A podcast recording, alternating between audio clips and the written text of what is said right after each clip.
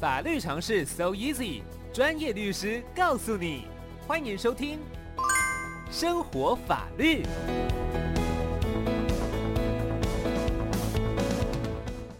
好，我们今天生活法律单元邀请到的是扬生法律事务所的洪国华律师，律师早安。 Amy 早安，大家早安。是洪律师，今天有什么法律常识来分享呢？哎，今天跟大家分享，我们在新闻上常常听到说，啊、有客人会说我要让你的店开不下去，嗯这样的话，那个老板可以告这个客人恐吓吗？嗯，对对对对对，其实啊，这个要看那个现场的状况来判断。对，对，有些时候的话，让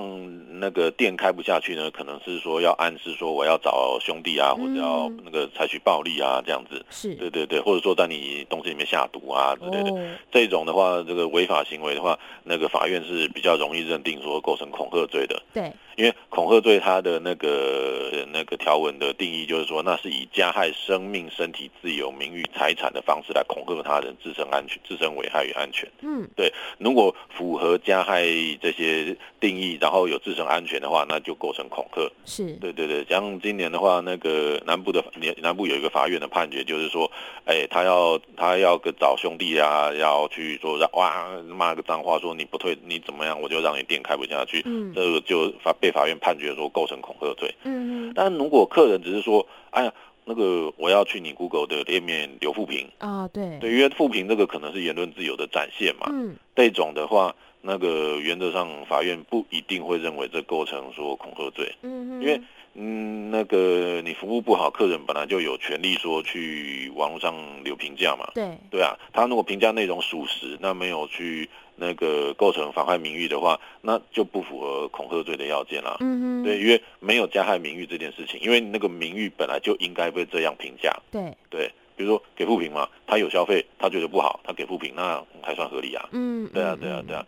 所以这个检察检察官原则上就也不太会起诉这种情形，因为这不构成恐吓罪或妨害名誉。是，对对对对对嗯，，那去年吧，有一个有一个案子，北部这边有一个案子，就是说他有留负评，然后那个店家还真的跑去告他，然后检察官就说妈这没有啊，这没有构成恐吓罪啊，不起诉之后，然后他就嗯请法院看交互审判啦、因为对检察官以前啊，对检察官不起诉的案件可以交互审判，嗯对，然后法院说驳回啊，检察官这样判这样认定有理由啊，对是，所以简单一句要让人家的店开不下去，不一定构成恐吓罪，嗯要看他那个恐吓罪本身的要件是否构成，算不算是恐吓威胁非法手段？对，对，如果不是的话，呃，就不一定能够让法院接受啦。嗯对，，所以这一类案件上面的话，那个老板或是员工最好是要去寻求一下专业的法律咨询啦，是。才能够得到有利于自己的策略。对。那如果说是在网络上留评价，但他写的可能是谣言的话，这样子会有什么罪呢？哎，这可能会构成妨害名誉哦哦，因为没有实际消费嘛，然后就给人家留负评，那么这负评不就是假的嘛？嗯哼，啊那内容虚伪不实的话，可能会有妨碍商妨碍信用的问题。嗯，嗯对对，对，就比如说，呃，这个店家的食物明明很干净啊，却胡乱造谣，在 Google 上面说啊，这个店家的食物里面有蟑螂啊，对，然后店里面有老鼠啊，啊，根本就没去消费过，那怎么会有这个事情？嗯哼，对啊，对啊，对啊，对啊，那像是我之前在电呃新闻上面有看到说，有一些人去比如说火锅店消费好了，嗯那本来吃的好好的，就他自己可能丢一个蟑螂或是卫生纸到火锅里面，然后要求店家赔偿，这样子的话会有触犯什么刑法吗？这可能就有构成诈欺哦。哦，对对对，对对，因为那个让店家以为说汤里面有那个脏东西，那这是有一种食用诈术的行为。是，对，不管既遂未遂，原则上都有刑事责任的。嗯哼，对对对，这个之后店家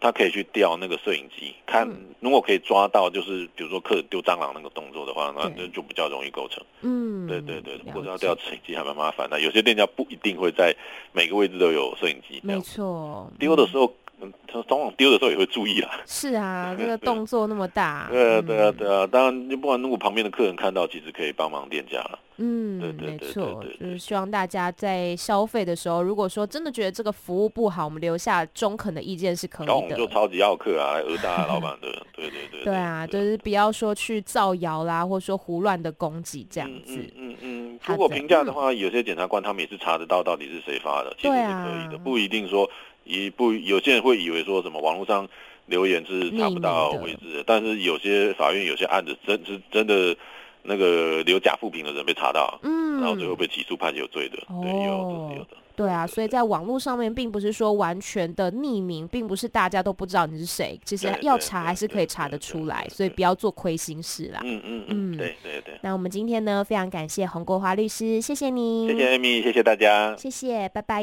拜。